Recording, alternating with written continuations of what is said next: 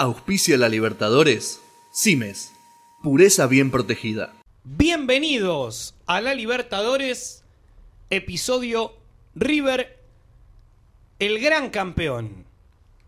Finalmente, después de tanto tiempo, después de una copa extensa y muy dura para todos los equipos, lo marcábamos desde el comienzo, quien fuera el campeón sería justo desde todos los lados posibles, principalmente por la cantidad de campeones que tenía esta copa.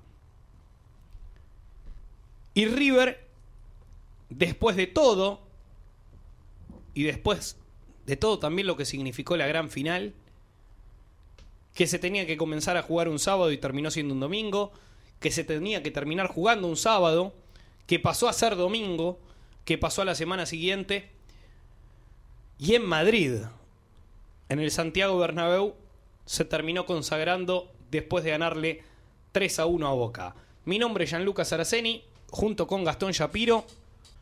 Una final con muchos condimentos, con muchas cosas a analizar. Eh, me parece que River terminó siendo un justo ganador eh, después de lo que fue el partido, pero que también Boca y en especial su técnico hicieron casi todo lo posible para no ganar esta final. Nico Vaca. Nos dejaron dos partidazos, la verdad. Mucho fútbol. Lo que lamentamos, obviamente, es que se hayan llevado la Copa a España. La Copa Libertadores de América, que se haya jugado en Madrid por presiones de un lado, presiones del otro, negocios de la Conmebol, evidentemente, porque este partido se tendría que haber jugado en Argentina, en la cancha de River, pero bueno, se terminó llevando a España. Por suerte vimos un espectáculo digno del fútbol argentino. Dos equipos que siempre quisieron ganar y vimos demasiados goles. Pero bueno, queda esa espina de que haya sido en España. Julián Díaz. Sí, como dijo Nico, ¿no? Eh, párrafo aparte para lo de el incidente de la barra brava en la cancha de River, que eso no es tema que lamentablemente tengamos que hablar nosotros, pero se jugó en Madrid, se jugó la vuelta, ganó River y gran diferencia, ¿no? Entre un equipo con técnico y un equipo sin técnico. Bien, en cuanto a lo de la violencia, lo marcábamos quizá en el capítulo previo a la gran final diciendo que queríamos que sea en paz, porque lamentablemente estas cosas pueden ocurrir y, de hecho ocurren.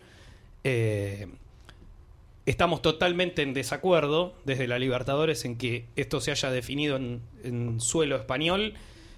Parece que, se desvirtuó todo. Pero bueno, nos corresponde en este momento hablar de, del partido en particular. Y en ese sentido, me quedo con un poco con lo que marcaban todos. Primero un partido o dos partidos, si tomamos también la ida, en los que Boca estuvo en total tres veces encima del marcador. Sí. Algo que llama y mucho la atención.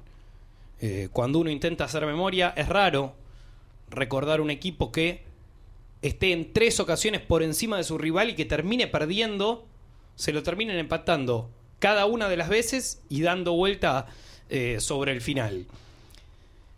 En cuanto a lo futbolístico, se jugó más de lo que por lo menos, y en esto me hago responsable yo, para mí se jugó más de lo, de lo que yo pensaba. Fue un partido en la bombonera bastante abierto, fue un partido en Madrid también de a ratos eh, abierto, con situaciones. De hecho, el primer gol de Boca llega por, si bien era un error del arquero Andrada, por una mala jugada de River en ataque. Mm. Termina siendo un gol de contra Boca, y una jugada extraordinaria de Benedetto, previo un pase magnífico de Nández. Pero son goles que en general no estamos acostumbrados a ver en una final. Sí, totalmente. Ocho goles se vieron, si bien se llegó al minuto 120 en el segundo partido, donde dos goles eh, le dieron la victoria a River finalmente, dos goles más que, que, Boca. Ahí hay que decir algo, ¿no? La expulsión de Barrios, creo yo que influyó y mucho, porque quedarte con 10 jugadores faltando 30 minutos para que termine el partido es algo importante. Más con el banco que armó Guillermo, porque ahí estaba la diferencia que marcaba Julián entre los dos técnicos. Bueno, el banco que armó Gallardo, si bien no estuvo en la cancha, era distinto al que armó Boca. Por ejemplo, Boca puso tres delanteros de titular y tres de suplente. Mm. Mauro Zárate y Tevez, que juegan de lo mismo, era obvio que uno de los dos no iba a entrar. Sí. ¿Por qué no puso a Cardona para tener la pelota, para que le dé tiro desde afuera? Porque faltaban 20 minutos, Boca ganaba y no tenía la pelota.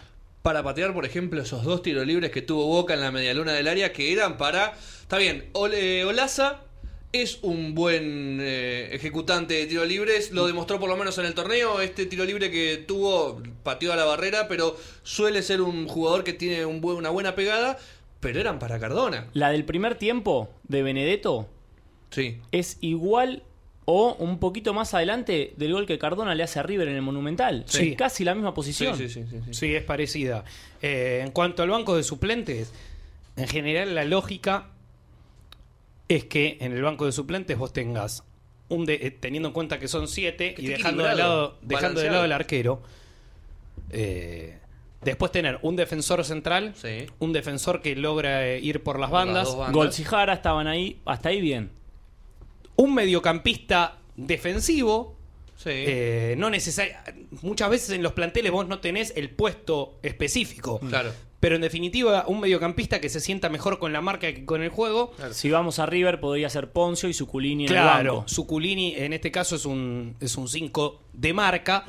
Eh, y si no, en otra ocasión podría haber sido Enzo Pérez, que le ha Sí. tocado jugar Sí. eh, de, de volante central.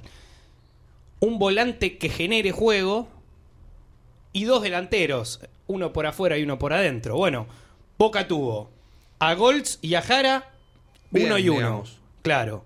Eh, Golds el central, Jara el lateral. Perdón, entre paréntesis, ¿no?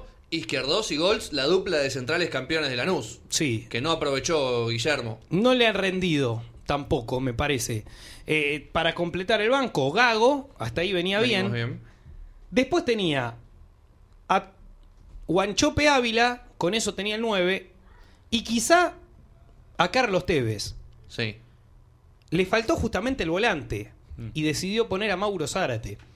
La mala fortuna también del partido, y esto hay que decirlo, hizo que a Boca le falte justo el jugador que es incomprobable Claro. si hubiese rendido o no, pero el que a priori, por lo menos por puesto, hubiese significado el, el cambio eh, prácticamente obligado en cuanto a lo futbolístico. Igual sumando todo esto que estamos hablando, que es más del funcionamiento que otra cosa, si nos ponemos a pensar también en cómo llegaba cada uno de los jugadores, hay que realmente ponerse a pensar, obviamente hablando con el diario del lunes y el partido ya terminado, si Gago estaba para jugar o no, si está en el banco porque es Gago. Eh, y lo mismo con Ávila, con Guanchope Ávila. Eh, los dos entraron, Guanchope entró por Benedetto, que me parece que fue el momento en el que Boca empezó a perder el partido. Sí. No sé si, si Benedetto salió por alguna molestia o salió por un cambio táctico. Según informaron, estaba acalambrado de las dos piernas. Ok. Cuando entra Guanchope, que en general es el que se pelea contra contra los centrales, el que raspa, el que hace todo el trabajo de Sucio, un, digamos, 9, un 9 bien de área, eh, al que le puedes tirar pelotazos, que la baje, que la aguante, que era lo que Boca necesitaba en algún momento, es, salir lo más lejos de su arco porque no encontraba forma de juego. La verdad es que Guanchope no lo encontró. No lo encontró. Guanchope jugó de los peores partidos que yo le vi jugar en Boca. Y sumado a el momento en que le expulsan a Barrios, que ya es una charla aparte si está bien o mal expulsado, eh, y entra tu alternativa, es que es meter un Jara de 5 y a un Gago que no estaba al 100%. Y sí, la verdad es que todos los cambios que hiciste, y le estoy hablando a Guillermo, eh, fueron para atrás. Claro. Porque Sí. hizo todos los cambios mal. En cuanto al juego, el primer tiempo de Boca para mí fue excelente. Anuló al Piti Martínez, Buffarini no dejó que toque la pelota, pero también Villa. Y al estar Villa tan retrasado, creo yo que en el segundo tiempo le jugó en contra, porque Villa y Pavón marcaron tanto que después no pudieron salir al ataque. Y entonces Guanchope, que encima no la pudo aguantar bien, no tenía quien dársela. Entonces ese cambio de ritmo o esa tenencia a pelota sí se podría haber aprovechado con Cardona o Almendra también, porque Almendra iba a ser titular en la final pasada y ahora no estuvo ni en el banco. Entonces, esas cosas son las que no se le entienden a un Guillermo. Y lo otro, en cuanto a la preparación física. Seguro. Pinola en el minuto 120 iba corriendo al lado del Piti Martínez para hacer el gol y Pavón, con 21 años, estaba lengua, calambrado. sí. Entonces, Es todo. en estas dos cosas que decía Nico. Bueno, para mí el primer tiempo de Boca fue muy bueno. Mm. Me parece que lo que le faltó fue generación de juego. Ojo, al igual que a River. El primer tiempo de River fue malo. Pero si uno analiza las tres jugadas que tuvo Boca de gol en esa primera etapa, fueron eh, la volea de Pablo Pérez, Sí. Que deriva de, de una pelota parada, de un córner. La del tiro libre, Sí. que viene de un error de River. Por eso Mm, que digo, no quizá le faltó en cuanto, incluso. en cuanto a la generación. Pero ese tiro libre nace de un error insólito de River Sí. que pasa bastante inadvertido con el diario del lunes. Estuvo mal con los pases. Enzo Pérez y Poncio al principio del partido. Sí, pero a- más allá de- del error puntual del pase, para mí es un error de concepto, que es salir jugando para el medio y obligar al 5 a jugar de espaldas a la cancha Sí. y con la presión del rival. Y después la de Benedetto, que es una jugada que Boca aprovecha lo mal parado que está River. eh, Pero que nace de una muy mala salida del arquero. Sí, que la deja ahí. River eh, creo que le queda al Piti Martínez que no sabe bien qué hacer, termina tirando un centro que no llega a nadie, termina saliendo jugando entre Pablo Pérez y Nández, le termina quedando a Nández prácticamente solo en mitad de cancha que mete un pase. Pase extraordinario. gol, pase gol. Sí, sí, es un pase gol, pero que realmente no es de un tipo, o sea, de, No. de como Nández, vos no esperás de Nández ese tipo de pases y Benedetto que hace todo lo que tiene que hacer. Y la categoría de Benedetto. A lo que voy es, en cuanto a la generación de juego, si bien el pase de Nández me parece fantástico, si en vez de Benedetto hubiese estado otro jugador, hubiese pasado también al olvido el pase de Nández porque la jugada de Benedetto es magnífica. Magnífica. Eh, y cuando siempre se utiliza el término cómo marca tu equipo en ataque, Mm. bueno, se refiere a esto. River en una jugada rara quedó muy mal parado para cuando Boca recuperara la pelota. Claro, para la contra de golpe. Y es lo que le terminó ocurriendo. Eh, en cuanto al arbitraje que hablaban antes, bueno, me parece jugadas a repasar. Para mí fue infracción de Poncio en la puerta del área, es una Sí. jugada dudosa en la que creo que todos tenemos opiniones distintas. Para mí es infracción, eh, así que le podemos dar la derecha. Sí. Y si era foul, claramente era amarilla. Porque- Seguro, sí, sí. Si es foul es amarilla. Por eso yo digo, para mí, en esa le doy la derecha y encima no había posibilidad de bar porque era un tiro libre, no era un penal. El penal Aparato. que no cobra el árbitro es penal, Es penal. si bien, y esto por lo menos a mi gusto, de movida me daba la impresión de que había que verla. Cuando uno ve más de una repetición se da cuenta que era penal. Sí. Uno y se- ahí sí hay bar. Uno se queda Mm. con que el árbitro cobra que Prato va con la pierna levantada, como para decir, bueno, quiso cobrar. claro, como quiso cobrar esto, pero la realidad es que toca a Prato la pelota, llega después Andrada, le cae Prato con la pierna en la cara, sí, Sí. pero producto del choque del arquero de Boca. Seguro. Y, y algo que, que tiene que quedar en claro en cuanto al reglamento. No siempre que hay un choque significa que hay una falta. Hmm. En todo sentido, ¿eh? Ya sea en ataque o en defensa. Hay roces, hay golpes que son productos del juego y no significan una infracción. Como el cabezazo de Dedé a Andrada, Por ejemplo. que nunca lo vio. Entonces, ¿era penal? Sí. La de Pablo Pérez podría haber sido expulsión, ese planchazo. Mm. Y la que sí estoy seguro que no era era la expulsión a Barrios, si bien después termina cayendo con el pie por encima de- del hombre de River, también le cae con el pie encima de- del hombre de River porque no tiene otro lugar para caer, porque viene de trabar y porque tiene el pie arriba y porque sí. en algún momento lo va a tener que bajar. Pero ni siquiera surge de una falta. Pues No, vos decís no, que no, fue traba falta y limpio la pelota. No, no, traba limpio, termina expulsándolo. Y creo que ese es el segundo quiebre del partido. El Sí. primero para mí es la salida de Beneto y la entrada de Guanchope. Sí. Y el segundo es obviamente la salida de Barrios, que es el tipo que Boca tiene, que corre para todos lados, le da un, eh, una salida tranquila eh, y limpia por lo menos a los defensores.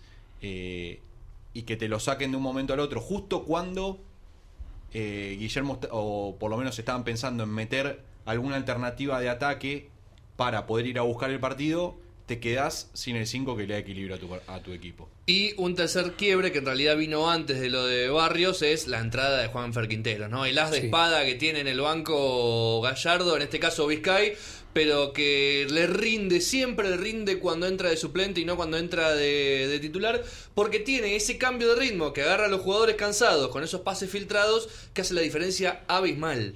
Y Nacho Fernández en un nivel superlativo en el segundo tiempo. A partir Sí. de la entrada de Quintero. Exactamente. Sí. Me parece que ahí un está la socio, clave. sí. Encontró un socio eh, con quien jugar y bueno, armó la jugada del primer gol y ya había avisado antes con una pared con Prato y un tiro que pasó al lado del palo. Pero Sí. bueno, Nacho Fernández se mostró, tocó, jugó y esa fue creo la diferencia del partido. Después, figura en Boca, creo que todos coincidimos con que Naitán Nández Sí. fue la figura de Boca.